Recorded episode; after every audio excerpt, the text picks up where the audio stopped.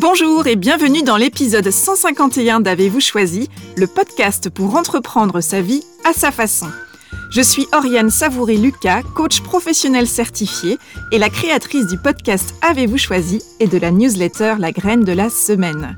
Rejoignez la communauté Avez-vous choisi en vous inscrivant gratuitement sur orianesavourelucas.com et vous recevrez une dose hebdomadaire d'inspiration écrite ou audio pour vous composer une vie sur mesure, plus légère et plus profonde à la fois. Ma passion et mon métier, c'est d'accompagner les personnes entreprenantes à retrouver leur enthousiasme et leur énergie créative pour davantage d'épanouissement et d'impact positif et durable au quotidien. Si vous découvrez le podcast, bienvenue à vous. Avez-vous choisi le podcast Explore depuis octobre 2018 le vaste et intrigant territoire du choix sous trois formats.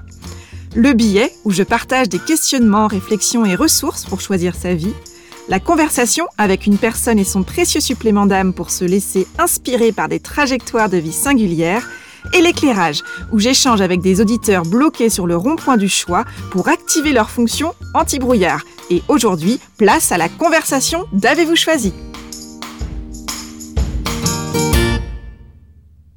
Comment devient-on champion? Quelle est la part de choix, la part de chance, la part de malchance sur le chemin d'un champion? Quelles sont les coulisses de la vie des athlètes et des grands sportifs? Et comment se dessine leur carrière et leur vie après les podiums?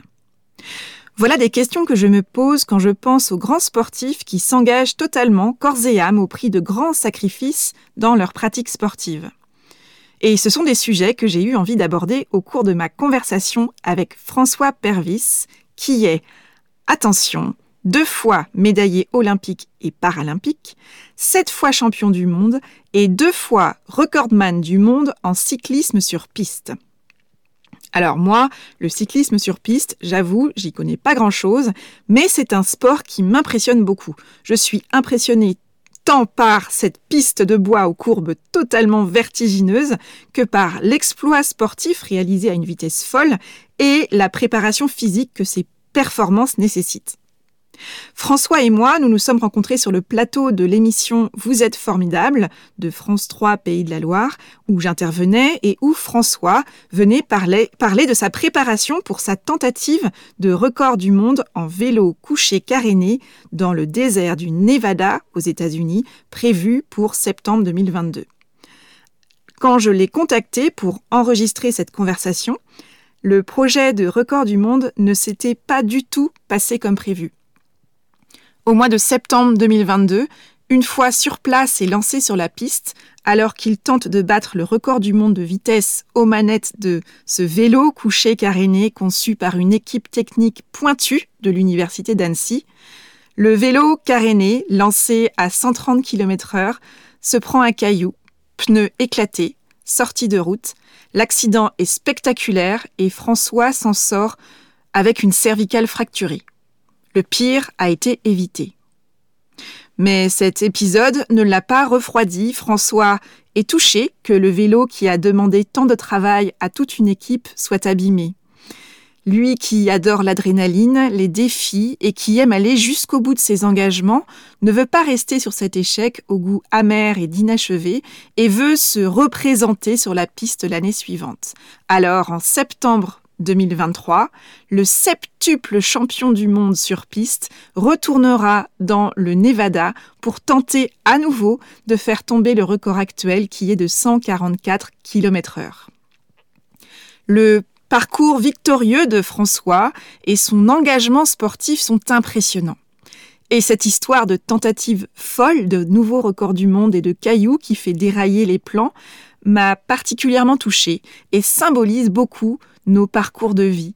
Il y a les plans qu'on fait et la préparation dans laquelle on s'engage, et puis il y a la vraie vie avec ses belles surprises et ses sorties de route qui nous emmènent là où on ne l'attendait pas. Je suis toujours très curieuse des coulisses, des victoires et des tentatives qui ne se passent pas comme prévu. Qu'est-ce qui les rend possibles?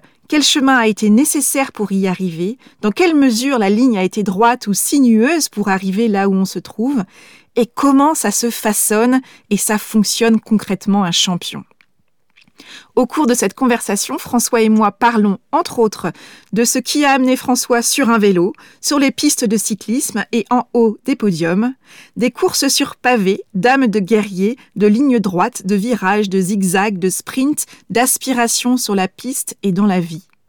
De potentiel, de points forts, d'émulation, de reconnaissance et d'opportunités à saisir de rigueur aussi, de sacrifice beaucoup, de choix cornéliens et de choix décisifs, du choix de s'engager et du choix de tourner la page, de coups durs et de projets enthousiasmants, d'éthique, de défis techniques et sportifs fous, d'aventures humaines, de l'envie d'aller au bout du rêve et de cerises sur le gâteau, ou encore de ces cailloux qui dévient notre trajectoire et qui nous font quitter la route, et du choix de se remettre en piste et d'aller vers de nouveaux horizons. Bonne écoute François, bonjour. Bonjour. Bienvenue dans Avez-vous choisi? Je te remercie d'avoir accepté euh, mon invitation euh, dans le podcast. Je suis vraiment enchantée qu'on puisse parler du choix à travers euh, ton parcours et puis toutes tes aventures d'athlète qui, qui, vont être, je le sens, absolument passionnantes. Donc juste quand même, je rappelle ton palmarès. Tu es deux fois médaillé olympique et paralympique, tu es sept fois champion du monde et tu es deux fois recordman du monde en vélo, je sais plus comment on dit, vélo sur piste? Oui, c'est ça, en cyclisme sur piste, c'est dans la discipline du sprint. Ça, c'est le, palmarès, c'est l'arrivée, je dirais. Aujourd'hui, euh, tu as pris ta retraite de ta grande carrière d'athlète, euh, malgré ton jeune âge. Mais ce palmarès, finalement, bah, c'est, on va dire, la partie émergée de l'iceberg. Et on sait très bien qu'une carrière, c'est avant tout euh, un parcours, un chemin. Et je suis curieuse de savoir, c'est quoi le choix qui est au départ de ce grand parcours d'athlète? Alors, au tout début, bon, quand j'étais très jeune, déjà, euh, j'ai pratiqué un peu le foot, un peu comme tout le monde. J'avais les petits carrés, donc ça n'a pas fonctionné. ensuite, mes parents m'ont mis. donc, le foot, j'en ai fait de 6 ans à 10 ans. ensuite, j'ai fait du tennis. Le tennis, j'étais apparemment pas trop mal pour mon âge, donc j'en ai fait pendant deux ans. Et je me suis cassé le poignet deux fois en seulement une année. Donc j'avais, je, suis devenu beaucoup trop faible au niveau du poignet. Et puis, euh, au lieu de reprendre par le tennis, j'ai fait du vélo. Et depuis l'âge de mes 12 ans, euh, je fais du, vélo. Donc euh, j'ai fait, j'ai essayé toutes les disciplines du vélo à part le BMX. Donc j'ai fait du VTT, des courses sur route, du cyclocross, l'hiver dans les sous-bois, de la piste. Et puis à un moment donné, il a fallu que je fasse un choix. aux alentours de, de ma 16e année, j'avais 16-17 ans. Et à cet âge-là, je faisais encore toutes ces disciplines-là. Mais il fallait que je me spécialise pour devenir performant, parce que le problème, c'est que je gagnais dans toutes mes disciplines. Donc c'était un choix euh, très compliqué à faire. Et puis j'ai décidé d'intégrer euh, le, la piste, l'équipe de France de cyclisme sur piste, parce que visiblement, sans entraînement, parce que chez moi, il n'y avait pas encore de piste à l'époque, euh, sans entraînement, j'ai été vice-champion de France, champion d'Europe et vice-champion du monde en junior première année. Donc, je suis tombé, je tombais contre des juniors deuxième année qui, eux, étaient déjà euh, en équipe nationale à s'entraîner deux fois par jour, euh, six jours sur sept.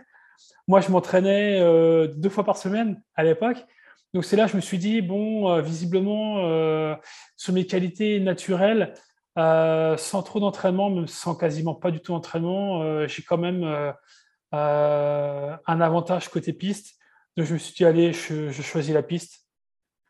Et puis c'est comme ça que j'ai choisi la piste à l'âge de 17 ans. Et à 17 ans, je suis rentré en équipe de France, au Pôle France, à l'INSEP, dans le bois de Vincennes.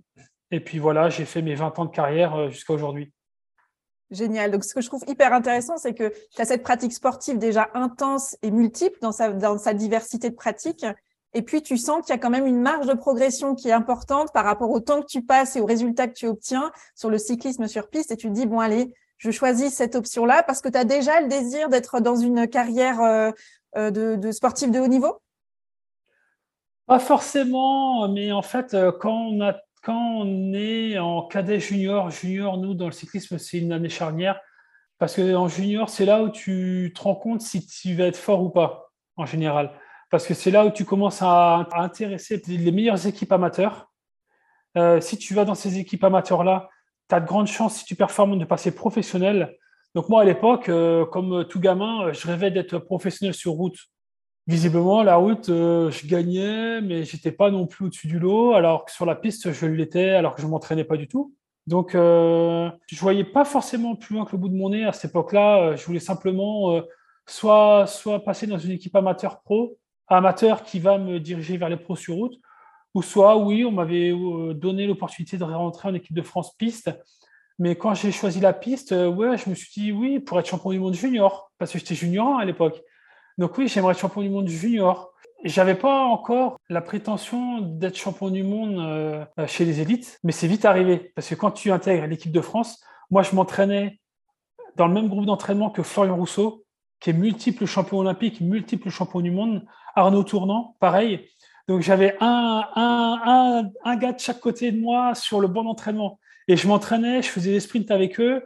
Donc là, bah, rapidement, euh, tes prétentions sont à la hausse. Hmm. Et rapidement, euh, oui, je voulais être champion du monde junior parce que c'était mon année de junior. Euh, je rentrais dans mon année de junior 2 euh, quand je suis intégré l'équipe de France.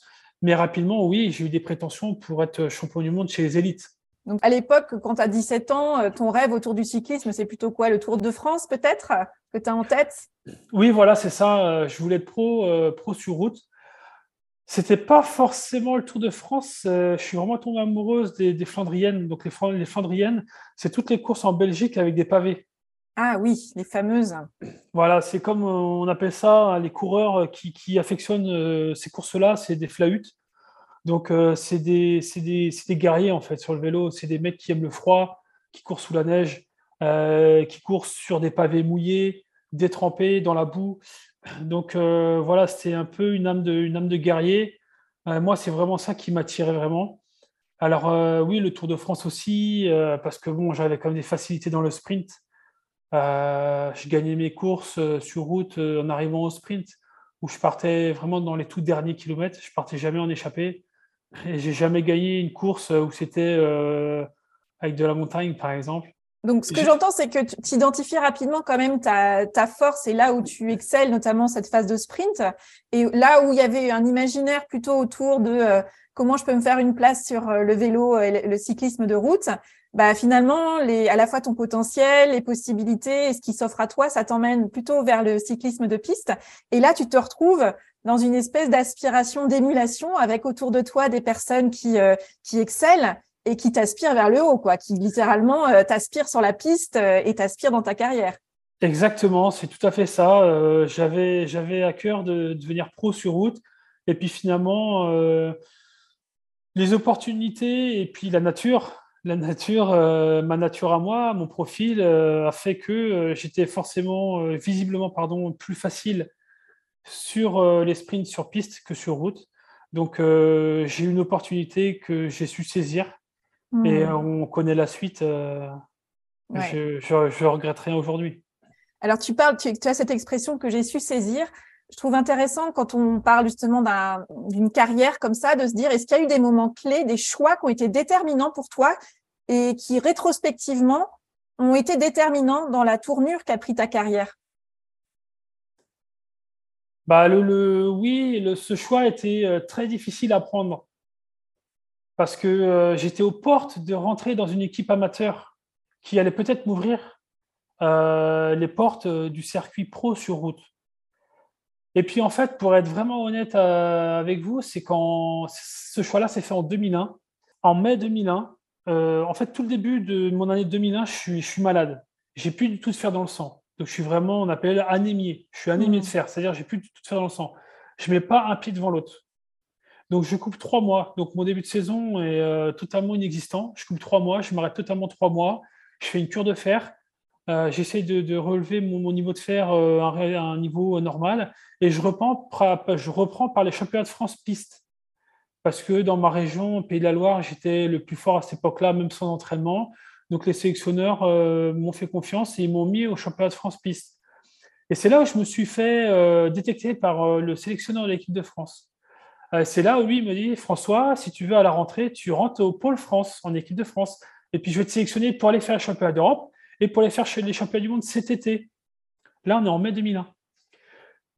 Donc en fait, euh, il, me propose de rentrer en équipe de France en septembre et de faire que de la piste. Et moi, je suis là, ouais, je sais pas, parce que moi, je suis, j'ai envie d'être pro sur route. Euh, si je fais que de la piste, je fais que ça, quoi. Je vais prendre 10 kilos de muscle parce que je vais commencer la musculation euh, tous les jours. Euh, c'est comme si on demandait à Usain Bolt de faire un marathon. C'est un changement de paradigme, en fait, pour toi. Voilà, c'est absolument pas possible. Donc, le choix a été, a été cornélien, quand même. Parce que mon, mon, mon but ultime, c'était de passer pro sur route. Et puis, en fait, le choix et la chose qui était déterminante pour moi, c'est qu'à l'époque, euh, malheureusement pour le cyclisme, on avait eu l'affaire Festina, l'affaire mmh. Festina 98. Le Tour de France est éclaboussé par la première grosse affaire de dopage, euh, dopage organisé dans les équipes et tout ça. Et en fait, c'est là où tout le grand public s'est rendu compte que pour être euh, performant à l'époque sur route, il fallait absolument impérativement passer par là.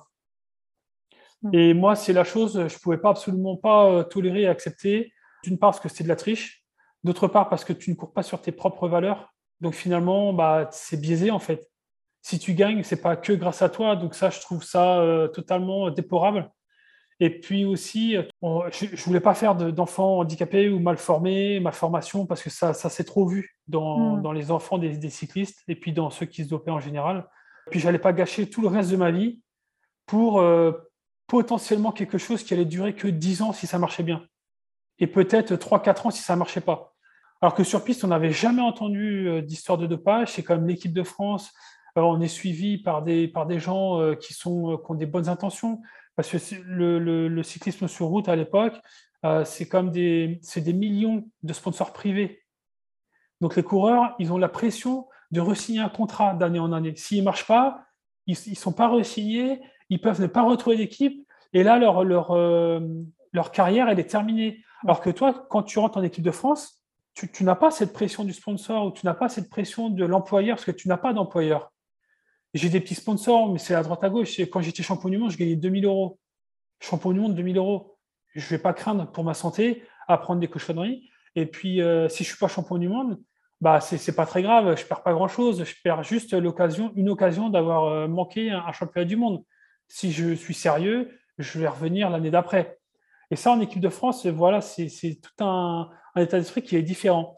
Et donc, c'est cet état d'esprit-là qui m'a fait prendre ce choix d'aller vers la piste. Donc c'est vraiment le choix d'un état d'esprit qui clarifie finalement euh, voilà une pratique sportive qui au départ était plutôt dans l'ombre par rapport à tes différents projets. Et qu'est-ce que ça a de particulier euh, le, cyclisme sur piste? Parce que on voit bien, on, a tous en tête, je pense, des images où on voit euh, ce vélo qui tourne à une vitesse affolante et qui fait des tours et des tours avec cette pente qui moi m'affole absolument. Donc concrètement, quand toi tu vis ça, ça représente quoi et ça exige quoi en termes de choix, justement, dans, ta pratique et dans ton entraînement? Bah, Je suis passé de quelques entraînements par semaine, euh, un ou deux, à 12. 12 entraînements par semaine. C'est-à-dire euh, tous les jours, sauf le dimanche, euh, deux fois par jour, tous les matins, tous les après-midi, alterné avec un petit peu de route, beaucoup de musculation et beaucoup de, de pistes où je fais mes sprints. Donc en fait, sur des grosses sur les grosses périodes d'entraînement, les gros cycles d'entraînement, je faisais quasiment 30 à 35 heures d'entraînement par semaine. Donc c'est vraiment un métier à plein temps. Et puis plutôt, plutôt 30, allez, je ne vais pas exagérer, plutôt 30, ce qui est déjà pas mal. bah en fait, c'est beaucoup de rigueur, beaucoup de sacrifices, parce qu'un champion du monde, il n'y en a qu'un. Dans mon sport, on gagne, mon père, pour un millième de seconde. Ça ne se joue à rien, c'est pour ça qu'on passe beaucoup de temps en soufflerie pour améliorer le matériel, pour améliorer la position, pour améliorer le choix du textile, pour améliorer la forme du casque, euh, la forme du vélo, la forme du guidon, euh, les choix de pneumatiques. On, fait plein, plein de tests toute l'année, tout le temps, tout le temps, tout le temps. Donc moi, j'ai fait ça pendant 20 ans. Et en fait, euh, sur 24 heures, je dors 8 heures. Donc, et je m'entraîne, je m'entraîne à aller 5 heures. Mm. Donc, il, me reste 11 euh, heures où on appelle ça des heures non entraînées. Et ces heures non entraînées sont aussi importantes et cruciales que les heures d'entraînement. C'est-à-dire que mes heures non entraînées, bah, c'est optimisation de la récupération. Parce que quand on s'entraîne deux fois par jour, euh, à raison de deux heures et demie à chaque entraînement, et qu'on se met minable, parce que c'est du sprint que je fais, je ne fais pas de l'endurance, donc, je ne fais pas de l'endurance, vous savez, une, une, sortie d'endurance, c'est fait toujours à faible intensité, ça dure longtemps, ok? Un cycliste sur route, il peut faire 6-7 heures de vélo, mais à faible intensité. Alors attention, je ne je dénigre absolument pas euh, la fatigue que ça apporte à un entraînement comme ça. Mais nous, le sprint, nous, le sprint, c'est du sprint. Donc, pour progresser, tous les sprints doivent être faits à 200%, physiquement et mentalement. Et quand tu es très fatigué, euh, et que par-dessus ça, tu rajoutes des grosses charges d'entraînement ou en musculation pour développer la force et la puissance, on soulève des, charges très très lourdes avec lesquelles on a peur de se blesser, vraiment, ce qu'on fait un squat complet, c'est-à-dire les talons aux fesses avec une barre de plus de 200 kg sur les épaules, euh, on a vraiment la, la, crainte de se blesser. D'ailleurs, on se blesse le genou, euh, les vertèbres, on, se fait, on se fait souvent mal. Donc, euh, bah, toujours euh, mentalement, il faut être toujours euh, présent, focus, bien, bien réveillé, et on progresse en atteignant et en dépassant ses limites. Donc, à l'entraînement, on va se fatiguer énormément pour atteindre ses limites, et une fois qu'on n'en peut plus, eh ben, on en remet encore un petit peu pour, les, pour repousser ses limites, aussi bien physiquement que mentalement, et c'est là où tu progresses. Après, il y a des phases de récupération. Et après, hop, c'est reparti pour un cycle. Donc en gros, on s'entraîne quatre semaines à bloc et on récupère une semaine où on fait absolument rien. On hmm. surcompense pour repartir pour un cycle de quatre semaines. Donc en fait, euh, bah, tout ça, euh, ça génère beaucoup, comme j'ai dit, des sacrifices parce que euh, tu as le copain le soir qui vient et qui te dit vas-y, viens avec nous, on a une petite soirée où on va au cinéma, ou on, a, on va au resto. non, moi je peux pas, moi je dors déjà debout, là j'en peux plus, je suis rincé, j'ai des courbatures hmm. partout, je suis mort. Et puis, euh, si je ne suis pas allongé entre deux entraînements sur mon canapé, à récupérer, à boire de l'eau, euh, je ne vais pas récupérer assez vite pour mon entraînement du lendemain. Et le dimanche, c'est pareil, c'est ma seule journée de repos dans la semaine. Si je ne la passe pas allongée devant la télé ou allongée euh, dans mon canapé à faire ma petite sieste et puis à, à, ne pas être sur mes jambes, je n'optimise pas ma récupération. Donc, euh, bah, en fait, on devient quasiment un, moine, en fait. Si tu veux réussir, mm. si tu veux réussir, c'est par là qu'il faut passer. Donc, on devient un moine et euh, on a une vie sociale totalement, quasiment inexistante. Mm. Euh, et, ça, bon, bah, moi, ce n'était pas pour me déplaire parce que c'est des choix que j'ai faits. des fois, c'est sûr que c'est dur parce que quand tu vois des copains finalement qui commencent à s'inviter entre eux devant toi et que toi, ils ne t'invitent même pas, ça commence à vraiment faire mal au cœur. Mais mmh. toi, voilà, tu, tu, penses, tu repenses à tes objectifs, tu repenses à pourquoi, euh, pourquoi ils finissent par ne même plus t'inviter parce qu'ils savent que tu vas dire non. Mmh. Il ne faut pas simplement pas mal le prendre. Oui, donc j'entends que c'est 20 ans, ta carrière, c'est 20 ans d'engagement total avec euh, des choix forts qui ont été des choix réitérés à chaque saison, à chaque journée d'entraînement. Finalement, c'était de faire des choix en conscience, de prioriser euh, l'entraînement, de se projeter par rapport à, l'objectif, par rapport à la progression de l'entraînement et avec en voie de conséquence des, bah, des choix aussi par rapport à la vie sociale qui ont fait que bah voilà il y avait des, des choses qui étaient possibles d'autres pas possibles. Et ce que je trouve aussi intéressant dans ce que tu disais tout à l'heure c'est que ça passait aussi par des choix y compris dans l'environnement jusqu'au matériel on voit combien euh, euh, toute cette carrière là de, de sportif de haut niveau c'est une série de choix petits et grands hyper conscients où tout a du sens et tout a un impact. Et je trouve que c'est à la fois, euh, ça, ça, rend visible l'ampleur et, et, de l'engagement total que, que, représente une carrière de, de grand sportif. Et puis, j'imagine qu'aussi, à un moment donné, c'est ce qui essouffle. C'est-à-dire que ce que tu disais, effectivement, quand on est à un point où tu vois tes copains qui ont tellement intégré que tu n'allais pas pouvoir être avec eux, qui t'invitent pas, en est, alors que tu es juste là, Là, j'imagine que c'est des moments où tu commences à te dire aussi, bon, j'ai atteint tout ça, je suis peut-être aussi prêt à tourner la page. À quel moment tu décides de tourner la page justement de ta carrière sportive? Ben, ça a été, euh, ça s'est fait euh, par la force des choses. Parce qu'en en fait, euh, j'étais, c'était en, 2017. En 2017, j'ai eu un nouvel entraîneur qui sortait de l'école et il a voulu imposer sa loi à l'entraînement. Moi, ça faisait déjà, ça faisait déjà 17-18 ans que j'étais là. 17 ans que j'étais là. Et en fait, euh, en 2017, je venais de gagner 7 titres de champion du monde en seulement 4 ans. les quatre années avant, sept titres de champion du monde, une médaille olympique, deux records du monde, et puis toutes, toutes les courses annexes. Et en fait, j'étais enfin réglé comme du papier à musique. Parce qu'avant de gagner tout ça, pendant six ans de suite, j'ai toujours fait deuxième ou troisième au championnat du monde, sans jamais gagner. Six ans de suite. Donc on commençait à m'appeler le pouli d'or de la piste. Et j'avais 28 ans. Et moi, dans mon métier, dans mon sport, mes aînés, euh, champions du monde, champions olympiques, ils ont tous arrêté à 30 ans. Parce qu'ils n'en pouvaient plus. Euh, physiquement ou mentalement, ils étaient au bout du rouleau. Donc moi, en 2017, ça marchait super bien. J'étais encore champion du monde en titre en 2017. Et puis l'entraîneur arrive avec ses grands sabots et puis il nous dit, euh, il me dit, euh, bon, bah, moi, ça faisait déjà euh, depuis 2013 que je m'entraînais par mes propres moyens, par mes propres plans d'entraînement à moi. Je gênais personne. C'est moi qui m'adaptais au groupe de l'équipe de France et pas l'inverse. C'était à moi de m'adapter au groupe. et puis aussi dans un groupe, on a tous des profils différents. On a tous besoin d'entraînements différents parce que déjà, on ne vise pas les mêmes objectifs. On est sprinter, mais il y a des sprinteurs courts, il y a des sprinteurs longs. Donc forcément, on a des entraînements, on doit avoir des entraînements en conséquence. L'entraîneur doit savoir s'adapter à, tout ça, au profil de chacun et aux objectifs de chacun. Et en fait, cet entraîneur-là, il est arrivé et puis il m'a dit soit je t'entraîne, soit tu dégages. je dis mais tu peux pas me dire ça, c'est pas possible. Avec ce que je viens de faire, euh, je suis comme papier à musique, ce serait une faute professionnelle de m'imposer ton entraînement. Et puis, euh, il m'a dit, écoute, si tu n'es pas content, tu dégages. Donc, moi, je ne voulais pas partir d'équipe de France. Je voulais continuer ma carrière. Parce que ce qu'il faut comprendre, c'est qu'en dehors du pôle France, tu ne peux pas t'entraîner tout seul. Ce n'est pas possible. Tu as besoin mm. du groupe, tu as besoin du matériel, tu as besoin, euh, as besoin du, des, des, euh, des, kinés, tu as besoin des partenaires de la fédération qui te met le, matériel, les kinés, les mécanos, dans, et puis la balnéothérapie, la salle de muscu à dispo oui, c'est un, écosystème, un écosystème qui est aidant et qui est nécessaire à, une telle intensité d'entraînement.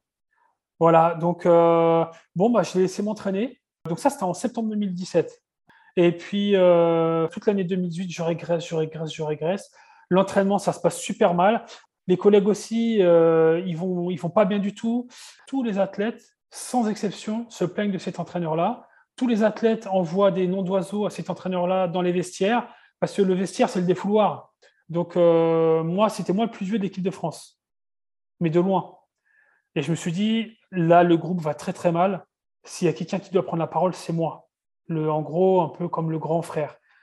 Donc, euh, j'étais voir le DTN. Le DTN m'a dit que euh, j'étais complotiste. Donc, ça, c'était très grave de m'insulter de complotiste, alors que moi, je me battais pour l'épanouissement des coureurs. Parce qu'un sportif de niveau, s'il n'est pas épanoui, il ne peut pas performer à 200%. Donc, il n'a pas voulu m'entendre. Donc, j'ai été voir le président. Le président, pareil.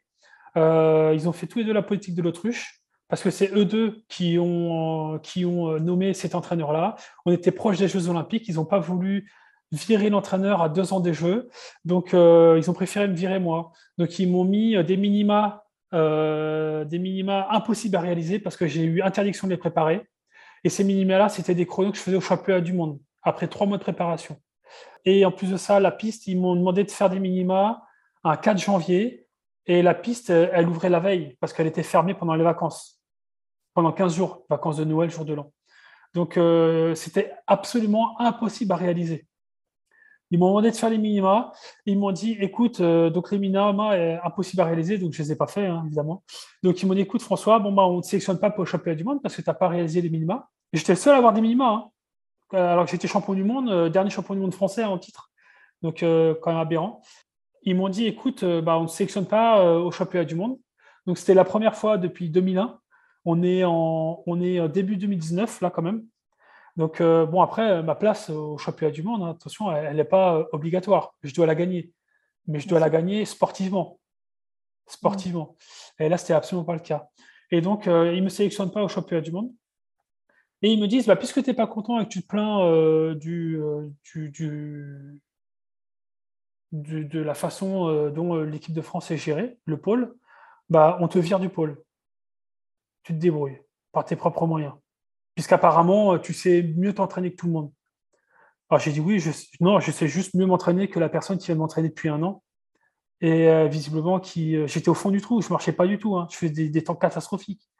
J'ai refusé des sélections d'équipe de France parce que j'allais pénaliser l'équipe de France. J'ai dit, mettez quelqu'un à ma place parce que là, je vais y aller, vous me sélectionnez, mais si j'y vais, et je ne vais pas gagner les points nécessaires pour les quotas pour les championnats du monde. Donc, ils ont mis... mis en échec en fait par tout ce système, euh, alors que ça avait cartonné jusque-là avec tout le travail que tu avais fourni. Ben voilà. Donc euh, la fédération ne m'a pas absolument pas soutenu, alors que c'était son rôle quand même. C'est dans, euh, dans, dans le texte du ministère, le texte de loi du ministère, c'est les fédérations doivent soutenir les athlètes. Ce n'était pas le cas. Ça a été, on m'a poussé à la porte d'une façon très sale. Et puis finalement, ça, j'ai quand même fini sur euh, mon année olympique euh, en 2021, parce qu'à cause du Covid, c'était repoussé d'un an, les Jeux olympiques. Et euh, quand j'allais annoncer ma retraite, à cause de tout ça, ça a intéressé la Fédération française de handisport, qui, elle, est venue me, chercher pour que je puisse accompagner un malvoyant. Et apporter toute mon expérience à, à ce malvoyant-là, et apporter aussi du professionnalisme au sein de la Fédération handisport qui manquait de professionnalisme et de savoir-faire, avec euh, mettre en place des stages, euh, avoir des, des, des, des personnes référentes, un kiné, des mécaniciens euh, à temps plein. donc j'ai mis ça en place avec la fédération, elle a mis la moyen, donc c'était très très gratifiant aussi bien pour mmh. moi que et puis je pense pour, pour la fédération française de handisport. Et puis on a été décroché une très belle médaille de bronze avec mon collègue. on était en tandem. Hein en tandem. Donc moi j'étais pilote, on appelait ça un pilote, donc j'étais devant et puis on était chercher une médaille de bronze au, jeu de, Tokyo. On pouvait pas faire mieux parce que les deux premières équipes c'était des, équipes euh, anglaises et elles, elles ont euh, un budget colossal et elles s'entraînent, euh, elles ont un vrai pôle. Hmm. le, handisport chez eux a un vrai pôle. Moi avec mon collègue, je m'entraînais de temps en temps avec lui. C'était pas au hmm. quotidien, je m'entraînais tous les jours, mais de temps en temps, on se donnait rendez-vous sur la piste. Donc c'était encore un peu trop euh, de l'amateurisme par rapport aux Anglais qui, eux, ont des millions, ont un vrai pôle euh, en e-sport. Ils s'entraînent tous les jours ensemble. Donc, et puis depuis de nombreuses années, donc on n'a pas pu rivaliser. mais alors, cette médaille de bronze, elle est d'autant plus magnifique que euh, là encore, on retrouve finalement ce qui était bah, l'ADN au départ de ta carrière, de se dire bah, finalement sur piste, j'avais pas beaucoup d'entraînement, mais tout de suite en compétition, j'arrivais au même niveau, voire devant des gens qui s'entraînaient tous les jours depuis des années. Oui, voilà. Et puis, euh, cette médaille de bronze, avec les quatrièmes, on est à quelques centièmes de seconde. Euh, je crois que c'est 8 centièmes. Donc, 8 centièmes, ça représente que quelques centimètres sur une distance d'un kilomètre. Hmm. Donc, euh, très, très fier, très, très fier. Je suis vraiment fier d'avoir partagé ça avec la FFH. Et c'est un partage de valeurs en plus. C'est ce que j'entends au-delà de la réussite de la médaille qui est la cerise sur le gâteau.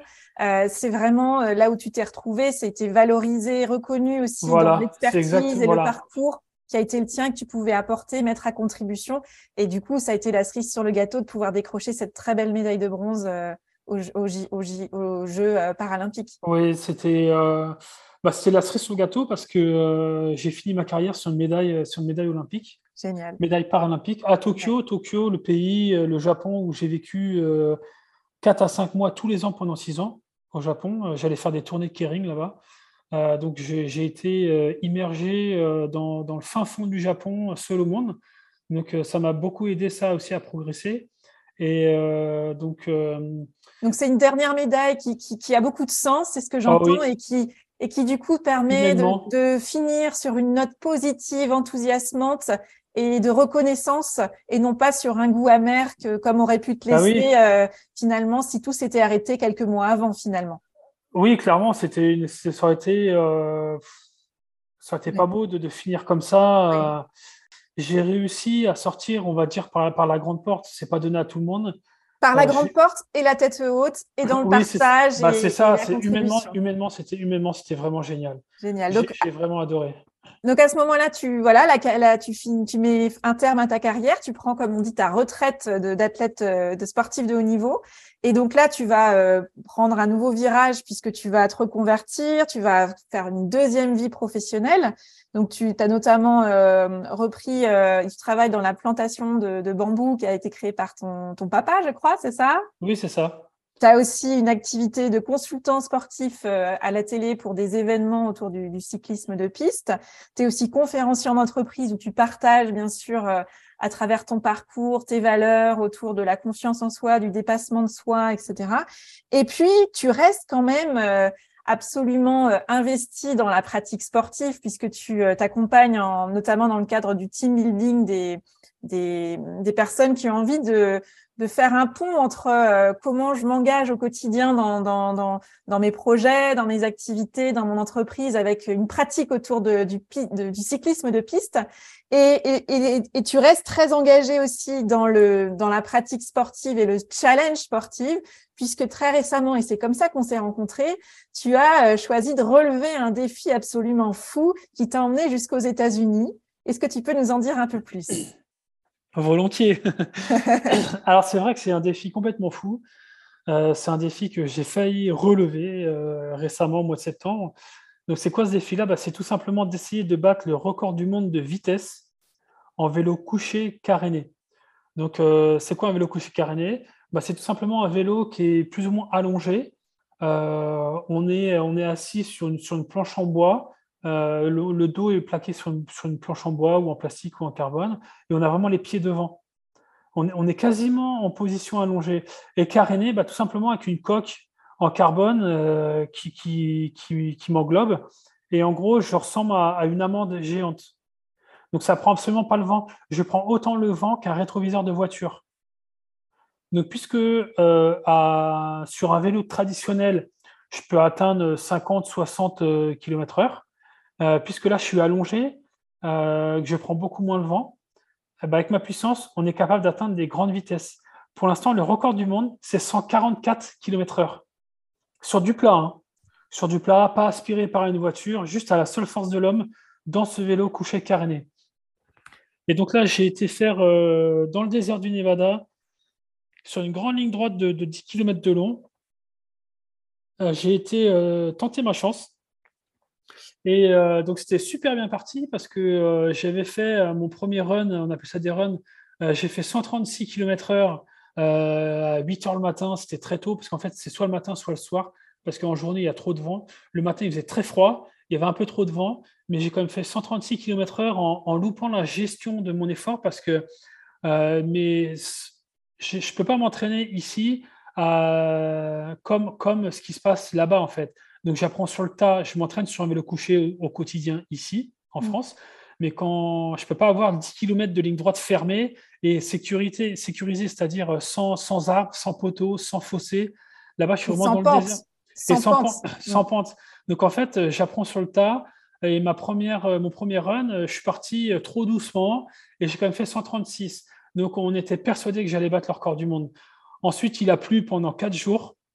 Donc les températures ont euh, beaucoup trop chuté. Le matin, quand je m'échauffais, je m'échauffais euh, dans un camion, il faisait 6 degrés, euh, dans une benne de camion fermée.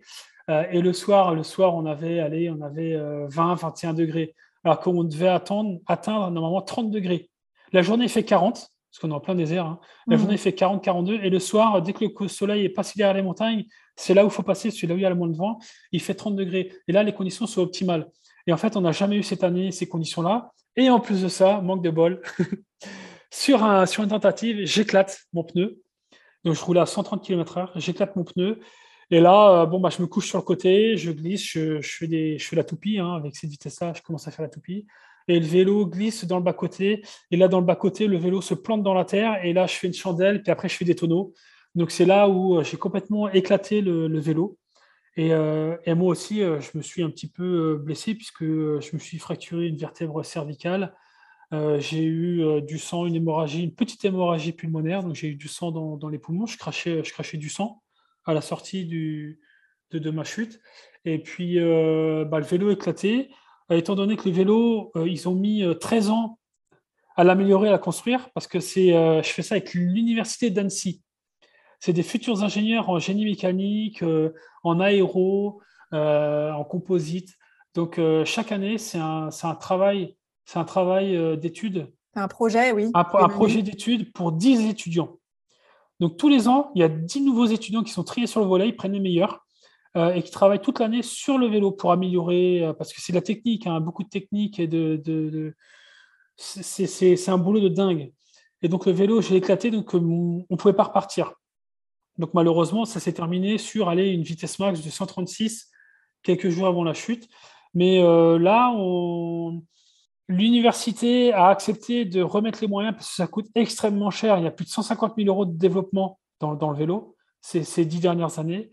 et le voyage en lui-même, ça coûte quasiment plus de 80 000 euros parce que j'ai une équipe de 10 personnes avec moi qui voyagent, 10, 10 étudiants qui sont soit passés, soit c'est dans leurs années d'études, soit ils sont passés ingénieurs en arrêt métier, en génie mécanique, ou là j'ai j'ai un des ingénieurs qui construit les coques en carbone des bateaux de course qui, fait la, qui font la route du Rhum, par exemple. Donc mmh. lui, c'est le spécialiste des composites carbone, fibre de verre, tout ça. quoi. Donc on est 10, ça coûte les yeux de la tête. Donc cette année, ça devait être la dernière année Mmh. Ça devait être la dernière année que ce projet-là devait, devait avoir lieu parce que le vélo était euh, optimisé au max. On ne pouvait plus optimiser le vélo. Mais finalement, les étudiants ne pouvaient plus, ça ne pouvait plus être un projet d'études pour eux. Donc, euh, l'université d'Annecy a dit OK, pour la dernière fois, en plus, bon, il y a François, on a des grandes chances de, battre le, record du monde avec, avec sa force. Donc, euh, le vélo est bien. Donc, allez, c'est la dernière année qu'on met les moyens. Mmh. Finalement, bon, voilà, il y a la chute et tout. On était tellement proche du but que euh, l'université, ils ont réfléchi, ils se sont concertés, ils ont dit allez, on ne peut pas finir sur un échec comme ça, on va remettre les moyens, on va refaire le vélo, parce qu'il y a des parties, la mécanique à l'intérieur, n'est pas cassée, c'est surtout le carénage qui est beaucoup abîmé. Hmm. Donc, euh, le carénage, c'était tellement petit que moi, j'étais dedans serré comme dans, comme dans une boîte à sardines. Hmm. J'ai un masque de pilote d'avion de chasse avec un tuyau qui va chercher l'air extérieur. Euh, j'ai une petite caméra qui filme l'extérieur. Euh, avec moi des écrans de contrôle à l'intérieur pour me, pour me véhiculer, parce qu'en fait, je n'ai pas de pare-brise, parce qu'un pare-brise, par exemple, ça prend beaucoup trop le vent. Alors qu'une petite caméra, ça prend quasiment pas le vent. Donc, hmm. c'est très high-tech. Hein. Donc, euh, tout ça, on est reparti pour améliorer encore plus. On a l'option, une option supplémentaire pour améliorer encore plus tout ça, euh, pour faire un, un, vélo encore plus, plus léger. Donc là, c'est la course contre la montre. Mais on est reparti pour vraiment une dernière année. Et mmh. euh, on espère, euh, moi de mon côté, il faut que je trouve des partenaires parce que je m'entraîne tous les jours. Je continue finalement à être comme un sportif de niveau. Je m'entraîne tous les jours, j'optimise ma performance, ma récup. Euh, et donc, il faut que je trouve des partenaires bah, pour payer mes frais de saison et puis pour me payer moi aussi parce qu'il faut bien que je gagne ma vie. Mmh, donc, c'est un super projet qui, qui est vraiment atypique pour moi, qui me sort totalement de ma zone de confort, de ma zone de la piste. Euh, je mets en émulation tout mon savoir-faire avec les ingénieurs et avec le prof qui gère ce, projet depuis, depuis 13 ans maintenant, parce qu'ils ont commencé en, ils ont commencé en 2009. Oui. Donc, euh, c'est génial. Ouais, et je sens, combien je sens combien tu es heureux de faire partie d'un projet comme ça qui a beaucoup de sens, où, où euh, les, membres de l'équipe sont très engagés et que c'est un projet comme ça qui, où il y a un relais qui est pris aussi d'année en année par euh, les membres d'une équipe d'une université et combien toi tu es heureux de faire partie de ça. En même temps, tu as, partagé avec beaucoup de pudeur, je crois que euh, voilà, tu as quand même, il y a eu certes les dommages sur, sur, ce, sur, le, sur le vélo caréné et que c'est ça représentait beaucoup d'investissement et que c'est génial que l'université remette euh, voilà, de, de, de, l'argent dans le projet. Mais toi, tu as aussi été blessé et pour parler clairement, tu as frôlé la tétraplégie quand même, euh, hein, si on, si on oui, oui, donc, donc, du coup, qu'est-ce qui fait aussi que toi, tu te dis, euh, ben, en fait, il y a eu tous les choix, vous, avez été vous vous êtes préparé, on sait que dans la vie, on se prépare et qu'il peut y avoir bah, les cailloux sur le chemin qui font que la voiture elle est déroutée euh, et que les choses ne se passent pas comme prévu.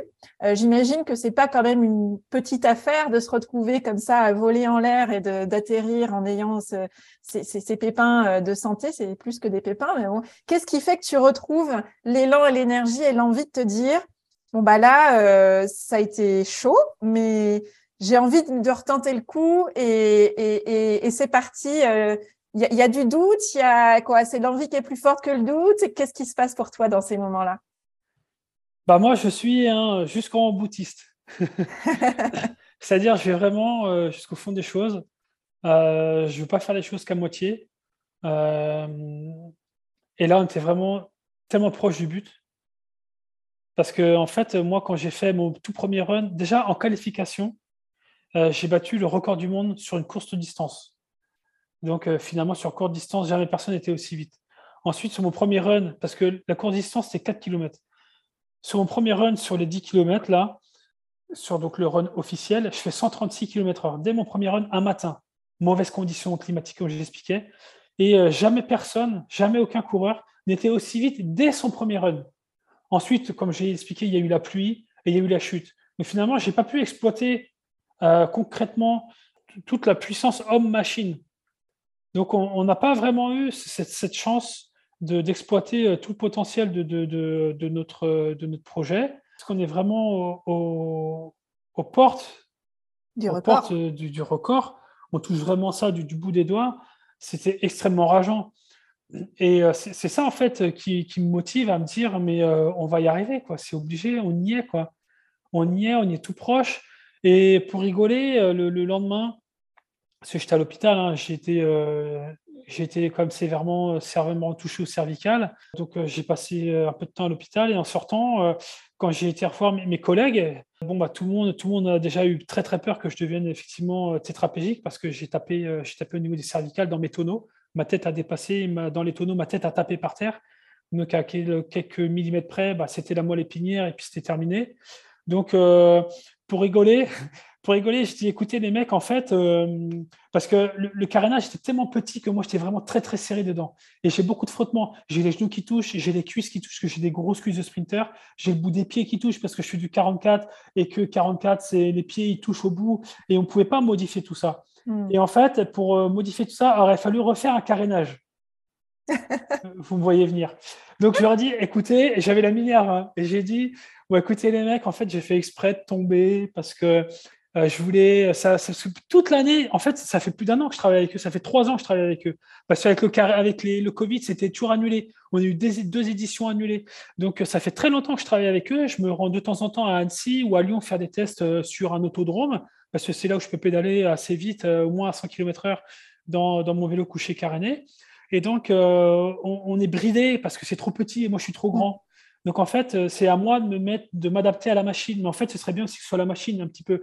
Et là, j'ai fait, j'ai fait exprès de tomber. J'ai démoli le, carénage parce que maintenant, comme ça, on n'a plus de, on a plus de, choix que de le refaire à ma taille.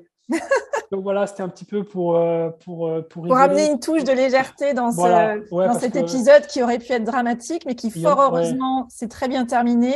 Et puis ça me fait penser que finalement, pour euh, il y a cette expression, on dit il en reste sous la pédale. Là, c'est littéralement et au sens figuré. Dans les deux cas, tu sens qu'il y a encore ce potentiel, que vous n'êtes pas loin, que ce travail d'équipe et que cet engagement euh, de chacun et du collectif, il mérite d'aller au bout de ce projet et que bah, ton côté challenger, il est toujours là, il est toujours actif et tu as envie de mettre toutes les chances de ton côté, de te dire pas de regret, on est allé au bout et on est à, un cheveu de battre un nouveau record potentiellement. C'est ça?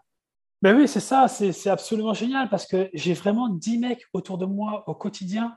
Euh, quand on est là-bas, on part 15 jours et chaque, chaque euh, je les appelle les ingénieurs parce que bon, c'est le cas, mais chaque ingénieur ont vraiment leur, euh, leur spécificité. Il y en a un, il est, comme j'ai dit, il est ingénieur dans le composite. L'autre, il est ingénieur dans, dans l'aérodynamisme. Dans L'autre, il est ingénieur, son boulot, c'est que simplement de voir les caméras et les écrans il s'occupe de, rien d'autre. Donc, euh, euh, c'est génial d'avoir une équipe comme ça autour de soi qui a vraiment euh, ses propres tâches.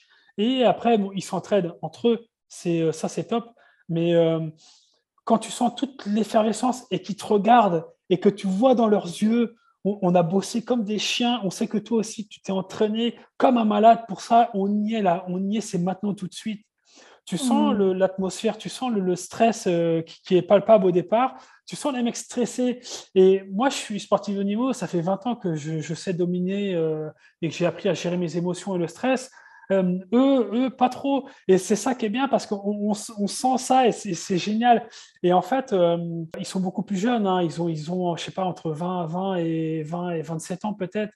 Donc, c'est totalement nouveau pour moi. Euh, et c'est génial. Moi, j'adore. Et puis, faire ça comme ça, dans, en plein milieu du désert, on est au milieu de nulle part. J'ai fait 10 heures de, on a fait 10 heures de voiture. À droite, à gauche, c'était que du désert. Et on a fait 10 hmm. heures de bagnole.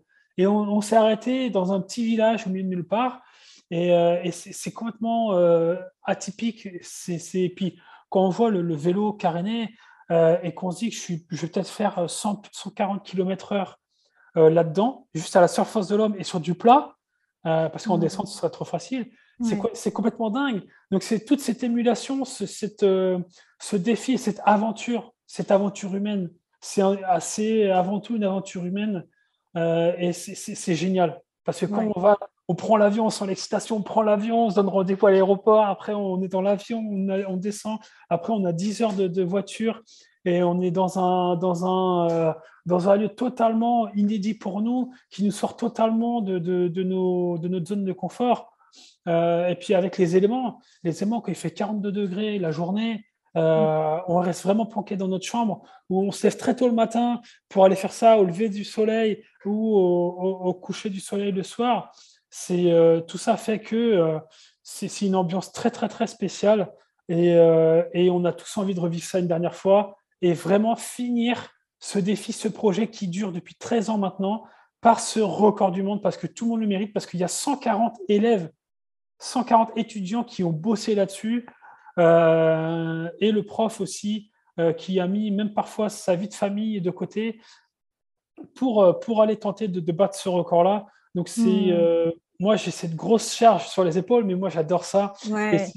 Oui, en fait, ce que j'entends, c'est qu'il y a un côté un peu apothéose avec ce projet où c'est à la fois, tu peux à nouveau avoir une opportunité de faire sortir tout un groupe par la, grande porte, comme tout à l'heure avec la fin de ta carrière euh, professionnelle, de voilà, de d'emmener dans un projet où il y a des valeurs humaines qui sont fortes, où il y a euh, la victoire d'un collectif qui repose sur un engagement fort de chaque individu, où chacun amène son expertise, amène son regard, amène son engagement, et que toi tu perçois combien il y a un potentiel incroyable et qu'on est à un cheveu et que tu portes et que tu as envie d'amener voilà, c'est un peu comme euh, dans cette course euh, dans les Jeux paralympiques où tu étais euh, bah, devant et, en même temps, bah, il y a tout le monde avec toi derrière et c'est parti. On y croit. Là, c'est une aventure où il y a eu un caillou littéralement sur le chemin qui a dévié une première fois la voiture, mais tu sens que ça mérite d'y retourner. Tout le monde se remobilise et puis, bah, écoute, moi, je souhaite le meilleur à toute l'équipe et à toi, bien sûr, dans cette voiture avec ce nouveau carénage sur mesure. Je te souhaite une, beaucoup de plaisir sur le chemin, une grande victoire, j'espère, au bout du chemin. Et puis, on restera euh, connecté pour savoir comment les choses se sont passées. Avec grand plaisir, merci. Merci beaucoup, François, pour le partage de ton parcours, de tes expériences. Et puis, euh, bah, je te souhaite le meilleur pour la suite, vraiment. Merci bien. Un grand merci à François pour sa confiance et ses partages, et tout le meilleur pour la préparation de la nouvelle tentative de record du monde dans le désert du Nevada, prévue pour septembre 2023. Pour en savoir plus sur l'actualité et les aventures de François, direction les réseaux sociaux, vous le trouverez sur LinkedIn, Twitter ou encore Facebook. Alors, que vous a inspiré cette conversation? Je vous invite à identifier l'idée, la phrase ou le mot que vous choisissez d'en retenir. Avec quoi de nouveau repartez-vous de cette conversation? Comment allez-vous vous en imprégner?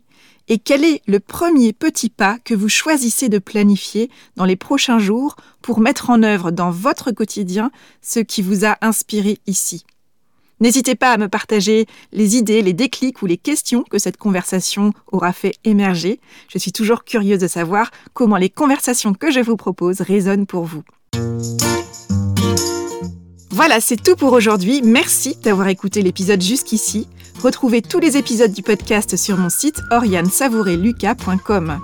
Et si cet épisode vous a plu, faites-le savoir avec une constellation d'étoiles, un commentaire sur la plateforme de podcast de votre choix ou sur mon site ou encore via un partage sur les réseaux sociaux. Vos étoiles, vos commentaires en ligne votre bouche à oreille voilà bien le soutien le plus précieux que vous pouvez apporter à ce projet pour contribuer à le faire rayonner plus largement. Si vous souhaitez m'engager comme coach pour que je vous accompagne à raviver votre enthousiasme et votre énergie créative pour déployer plus grand vos projets singuliers, direction mon site pour prendre rendez-vous pour une conversation offerte et sans engagement. J'évaluerai si un coaching est pertinent pour vous et si et comment nous aimerions travailler ensemble. Je vous souhaite une savoureuse et lumineuse semaine et je vous dis à bientôt pour un nouvel épisode. Et d'ici là, qu'allez-vous choisir?